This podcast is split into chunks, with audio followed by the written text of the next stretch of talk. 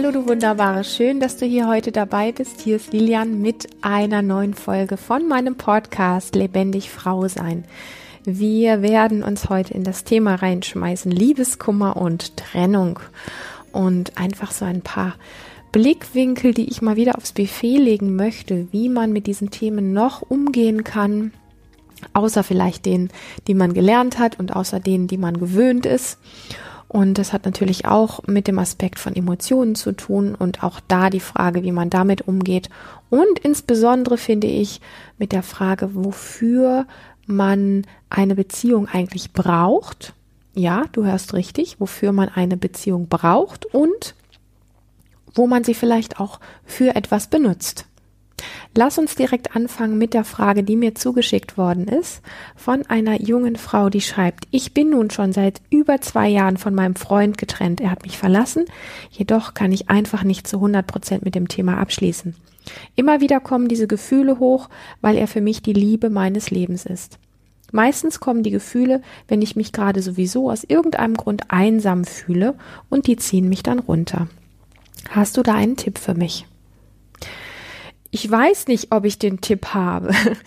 Ich weiß aber, dass mir ein paar Sachen dazu einfallen, die ich einfach gerne mit dir teilen möchte, um, wie ich das hier gerne in dem Podcast mache, einfach deinen Blickwinkel so ein bisschen zu erweitern.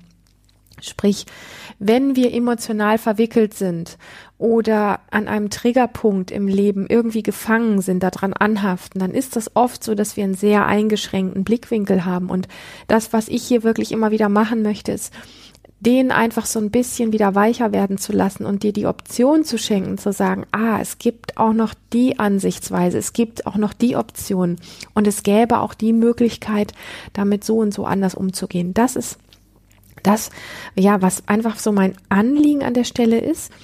Und ähm, bevor ich so ein bisschen in die heikleren Themen einsteige, möchte ich gerne vorwegschieben, dass ich einen Heidenrespekt vor diesem Thema habe sowas mit, mit Trennung und ähm, Liebeskummer und so zu tun hat. Ähm, ich bin natürlich auch durch solche Phasen in meinem Leben schon durch und habe da auch gelitten wie ein Hund und ähm, wusste damals auch nicht wirklich, was richtig ist und was verkehrt ist und wohin mit meinen Gefühlen und was ich eigentlich wirklich will und so weiter. Und aber heute, wenn man so viele Jahre später darauf schaut, dann gibt es doch so manchmal so diese Frage, Mensch, was hast du denn da eigentlich gemacht? Oder warum hast du eigentlich so reagiert? Oder was hat dich damals eigentlich so getrieben oder in den Schmerz geführt oder wie auch immer? Und ich habe einen heiden Respekt davor. Das heißt, wenn ich jetzt im Nachgang über das ein oder andere auch mit so einem Schmunzeln oder auch mal so ein bisschen provokativ drüber spreche, dann habe immer im Hinterkopf, ich mache mich nicht lustig und ich ziehe das nicht irgendwie runter. Ja, ich versuche nur diesem Thema, was echt auch Triggerpunkte trifft und Schmerzpunkte trifft, so eine Form von es es gibt auch noch andere Wege beizufügen. Und ich hoffe, dass mir das gelingt. Hm. Genau. Das erste, was ich dich einfach fragen möchte, ist, hast du dir jemals die Frage gestellt, wofür du Beziehung eigentlich brauchst? Also was brauchst du von einem Partner oder was glaubst du zu brauchen? Was glaubst du, ist dein Recht in einer Beziehung zu bekommen? Also was ist das perfekte Bild einer Beziehung, was du hast, wo ihr gegenseitig füreinander da seid und wo du was von ihm bekommst und er was von dir bekommt. Was sind die Punkte, von denen du ganz selbstverständlich ausgehst, so müsste das sein und das sollte ich bekommen. Und es gab Zeiten in meinem Leben, wo ich, wenn mir jemand so eine Frage gestellt hätte, tatsächlich mir die Ohren zugehalten hätte oder einfach gesagt hätte, ähm, hast du einen an der Klatsche. ich meine das ganz ernst. Wir gehen mit einer Selbstverständlichkeit in Beziehung rein.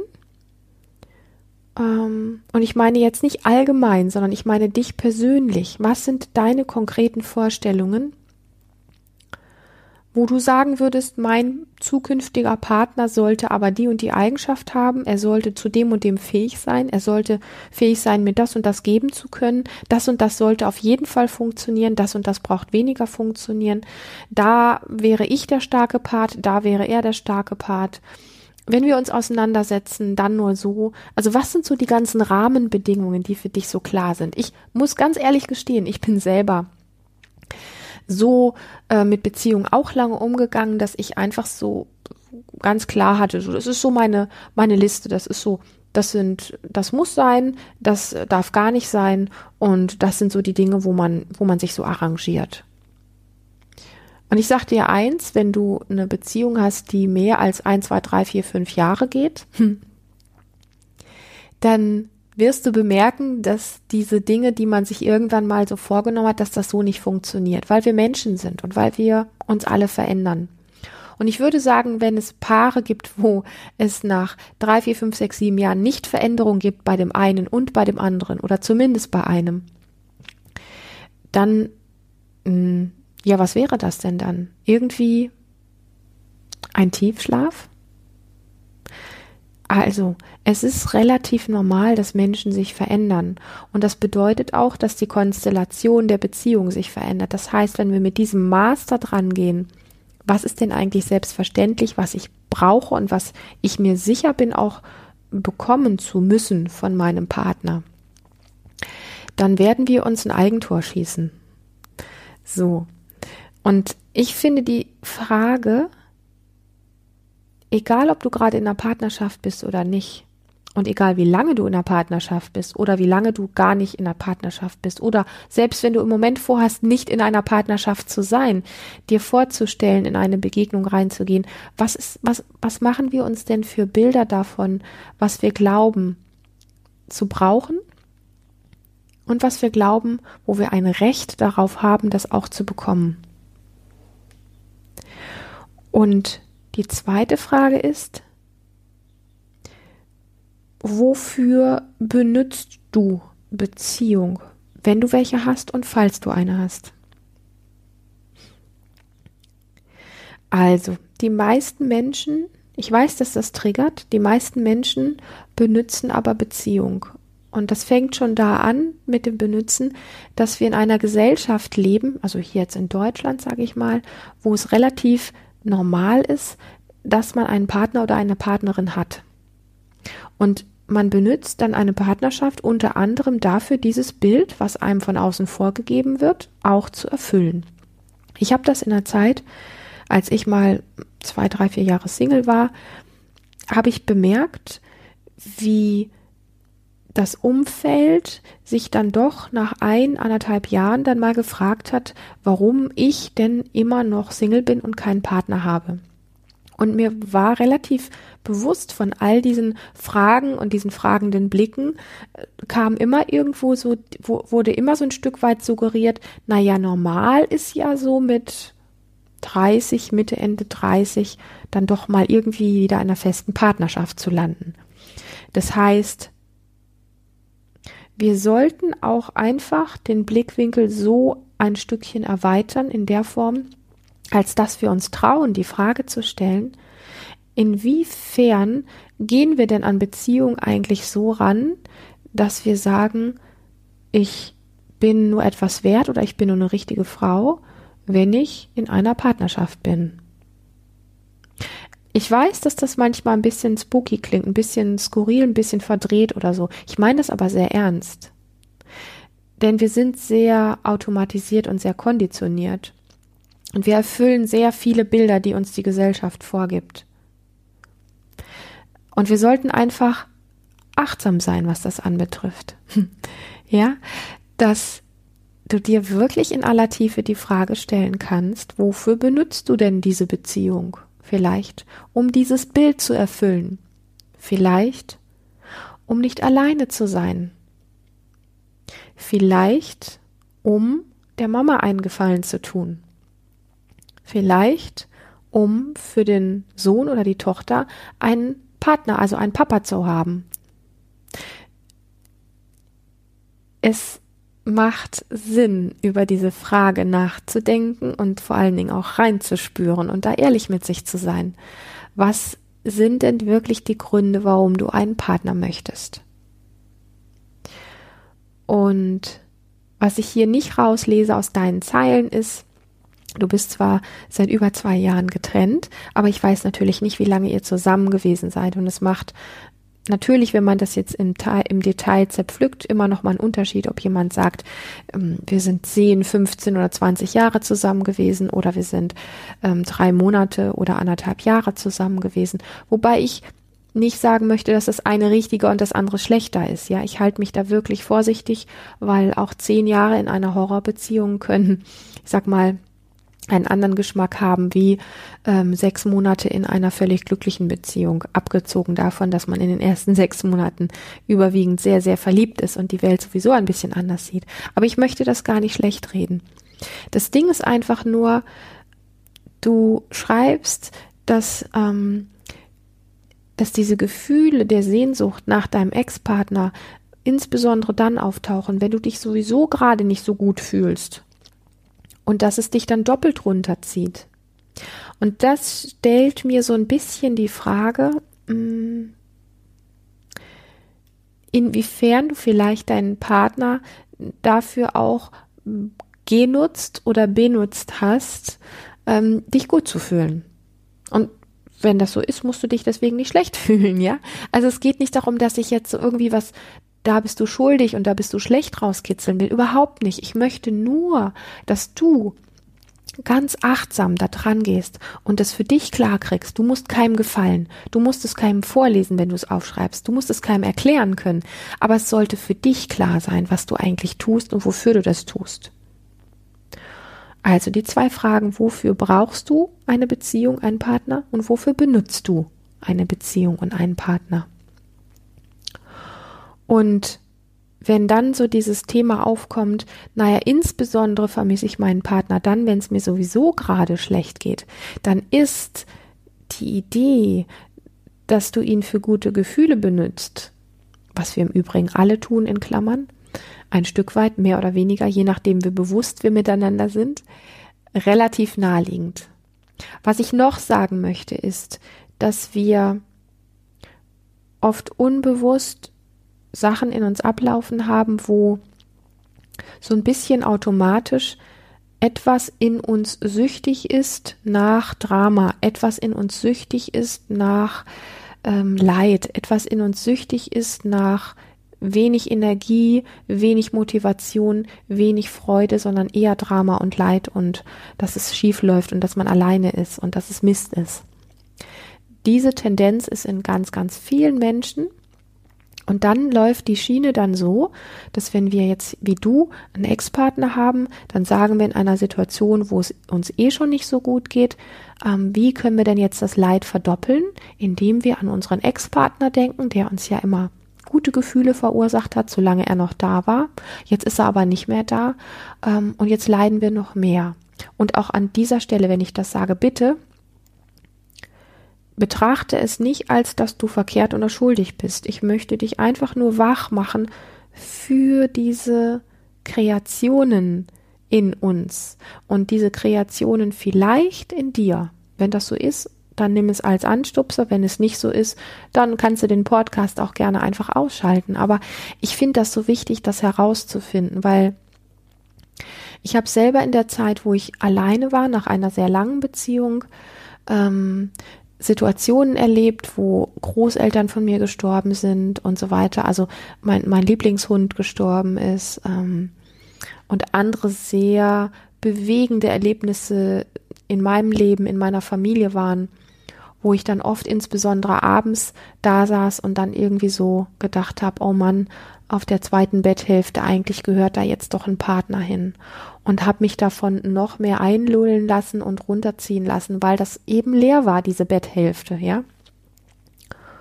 Und hat mir, das, hat mir das gut getan oder hat mir das nicht gut getan, so zu denken und so auf mein Leben zu gucken? Also ich, Loserin, die jetzt gerade keinen Partner hat. Nein, hat es mir nicht. Habe ich gut für mich gesorgt, indem ich das praktiziert habe? Nein, hat es nicht für mich spielt an der Stelle, spielen zwei Dinge eine ganz wichtige Rolle. Das eine ist der Fokus und das andere ist Bewegung und Körper, also lebendig sein. Und was wir an der Stelle oftmals machen, wenn wir uns so ein bisschen in, im Leid suhlen, also auch im Liebeskummer suhlen. Und ich sage nochmal, ich habe Respekt vor Liebeskummer, ich habe Respekt vor Trennung, ich habe Respekt vor dem Verlust eines geliebten Menschen zutiefst. Und ich habe sehr viel Respekt vor diesen Abgründen der Emotionen, die in solchen Phasen ähm, auftauchen können. Und trotzdem wenn du weiterkommen möchtest, und du hast mir diese Frage geschickt, weil du weiterkommen möchtest, ist es sinnvoll, sich solche provokativen Fragen zu stellen, um wirklich gut für dich sorgen zu können. Denn wenn wir diese Abläufe in uns immer weiterlaufen lassen, die dafür sorgen, dass das Leid genährt wird, dass der Fokus ins Negative genährt wird, dass wir uns, nachdem wir das ganze Prozedere durchlebt haben und festgestellt haben, der gute Mann ist ja nicht mehr in unserem Leben, ach du Scheiße, jetzt fühle ich mich noch schlechter, wenn wir dann am Ende bei rauskommen, dann kommen wir nicht dabei raus, dass wir in der Form gut für uns gesorgt haben, dass es uns besser geht, sondern wir kommen an der Stelle raus, dass unser Leid schlimmer geworden ist. Ist das zuträglich? Gehen wir daraus gestärkt und genährt raus? Nein. Das heißt nicht, dass wir nicht leiden dürfen. Das heißt nicht, dass wir nicht trauern dürfen. Ganz im Gegenteil. Ich durfte damals lernen, nach der Trennung ähm, meines ersten Partners, wo eine sehr lange Beziehung dranhängt, dass ich ähm, mir selber nach ähm, einem Jahr, anderthalb Jahren die Frage gestellt habe, ähm, gegenüber einem ganz lieben Kollegen, mit dem ich darüber gesprochen habe, habe ich mir selber die Frage gestellt, ähm, wie, wie, wie kann das sein, nach so langer Zeit, dass da noch so viel Trauer ist und so viel, ich kann da immer noch nicht richtig loslassen. Und ich durfte damals lernen durch diesen Kollegen, der so mit mir gesprochen hat und sagte, weißt du, Lilian, ähm, wir spüren, wenn es wirklich beendet ist und wenn es wirklich abgeschlossen ist. Und solange es nicht abgeschlossen ist, musst du nichts und mir und niemandem irgendwas vorspielen. Ja, wir müssen nicht, ähm, nur weil die Gesellschaft sagt, nach einem halben Jahr sollte man da aber durch sein und, oder nach drei Wochen sollte das aber beendet sein, müssen wir da nicht durch sein. Solange du noch den Schmerz spürst, ist er halt noch da. Und das war für mich sehr wesentlich, dass ich einfach gelernt habe, mein Schmerz dauert so lange, wie er dauert. Und wenn er fünf Jahre dauert, dann dauert er fünf Jahre. Hat er nicht, aber ja, einfach so, um diese Weichheit reinzubringen.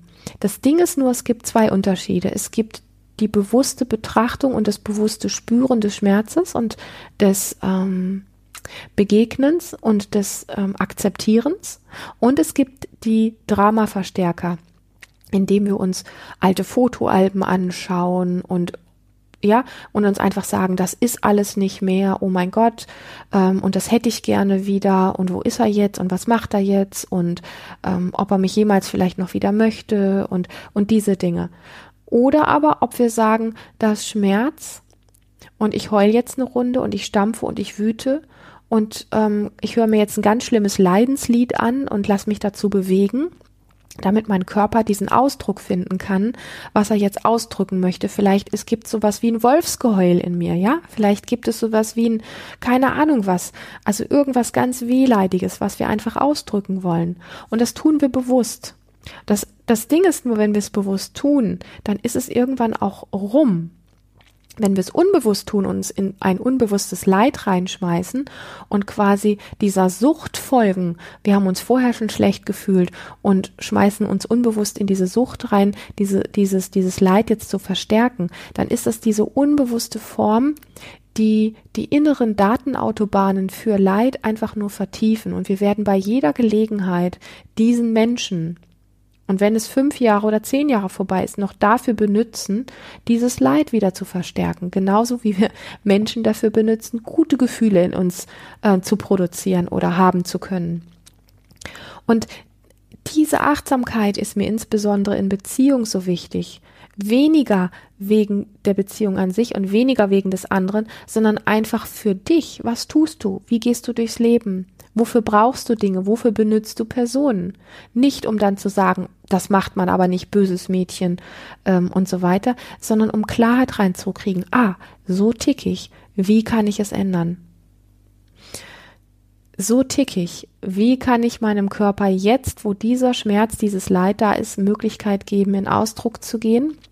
dass die Welle der Emotionen für einen Moment sich ausdrücken darf und wenn ich dann spüre, ganz klar spüre, oh, die Tränen versiegen gerade. Oh, meine Wut, mein Frust, meine Einsamkeit ist vorbei. Okay, was ist denn jetzt angesagt? Dann ist das ein Umlernen von uns von Emotionen wegfegen zu lassen, hinzu, was kann ich für mich konstruktiv tun, dass die Energie, die sich gerade in mir aufbäumt, einen Ausdruck findet. Und dann gehe ich wieder zu meinem Tagesgeschehen, mache mir einen schönen Kakao, gehe in den Garten, lese ein schönes Buch oder mache meine Hausaufgaben, mache meine Arbeit, was auch immer. Und das geht dann auch wieder. Es sei denn, wir knüpfen an diese Trennung und an das, an die ganze Story nochmal wieder eine Dramageschichte dran. Das ist das, was mir als allererstes ins Auge gestochen ist, als ich deine Zeilen gelesen habe und es passt zum Thema Trennung, es passt zum Thema Liebeskummer. Und ein letztes, bevor ich ähm, zu einem schönen Ende finden möchte mit dir, ist, du schreibst, es ist die Liebe deines Lebens und ich möchte das einfach in den Raum stellen, dass es mit Sicherheit ein ganz, ganz wertvoller Mensch in deinem Leben ist, mit dem du da Zeit verbracht hast und mit dem du zusammen warst. Und du weißt aber nicht, wenn es irgendwann sein sollte und du das wirklich möchtest, ob es nicht einen Menschen gibt, der auch die Liebe deines Lebens auf seine Art und Weise sein kann. Wir können uns viel nehmen, indem wir uns in dieser Form ausdrücken und auf diese Art und Weise die Welt betrachten. Wir wissen nicht, was noch alles kommt. Wir wollen es oft kontrollieren und festhalten wir wollen gerne projizieren, in etwas hinein was projizieren. Wir wollen uns unangenehme Fragen nicht so gerne stellen. Aber wenn wir in eine nächste Beziehung anders reingehen wollen, bewusster und durchschauen wollen, was denn unsere Muster sind, wofür wir eine Beziehung benutzen oder wofür wir eine Beziehung brauchen. Denn meistens sind das Strukturen, die wir irgendwann mal in frühester Kindheit gelernt haben und die wir auch als Erwachsene noch wieder verlernen können und was Größeres draus machen können aus der Erkenntnis und aus dem Umlernen, dann können wir an diesen Dingen wachsen und können in eine bewusstere Beziehung reintauchen, ähm, wo es einen anderen Umgang von dir selber, mit dir selber gibt und auch von dir mit dem entsprechenden Partner. Das möchte ich einfach so im Raum stehen lassen freue mich, wenn du mir ein Feedback schickst, liebe Zuhörerin, was dieser Podcast mit dir macht, was es in dir triggert, ähm, was es in dir anregt, auch deine eigene Beziehung oder deine eigene Trennung, deinen eigenen Liebeskummer zu reflektieren, wo es dich hinträgt. Vielleicht ploppt eine Frage auf, die du mir gerne stellen möchtest. Ich freue mich über deine E-Mail und ähm, freue mich riesig, wenn du diesen Kanal abonnierst. Freue mich noch viel mehr, wenn du mir eine ganz tolle Bewertung bei iTunes schreiben würdest, dass ganz viele Frauen, die ähnliche Fragen haben, diesen Podcast finden. Und ähm, ja, bin einfach froh, dass es dich gibt. Wenn du Lust hast, dass lebendig Frau sein größer wird, dann teile dieses Projekt indem du die Website teilst, wo sich eine Frau, die interessiert ist, eintragen kann. Alle Infos dazu findest du in den Show Notes. Und ja, bis zum nächsten Mal. Hab einen wundervollen Tag.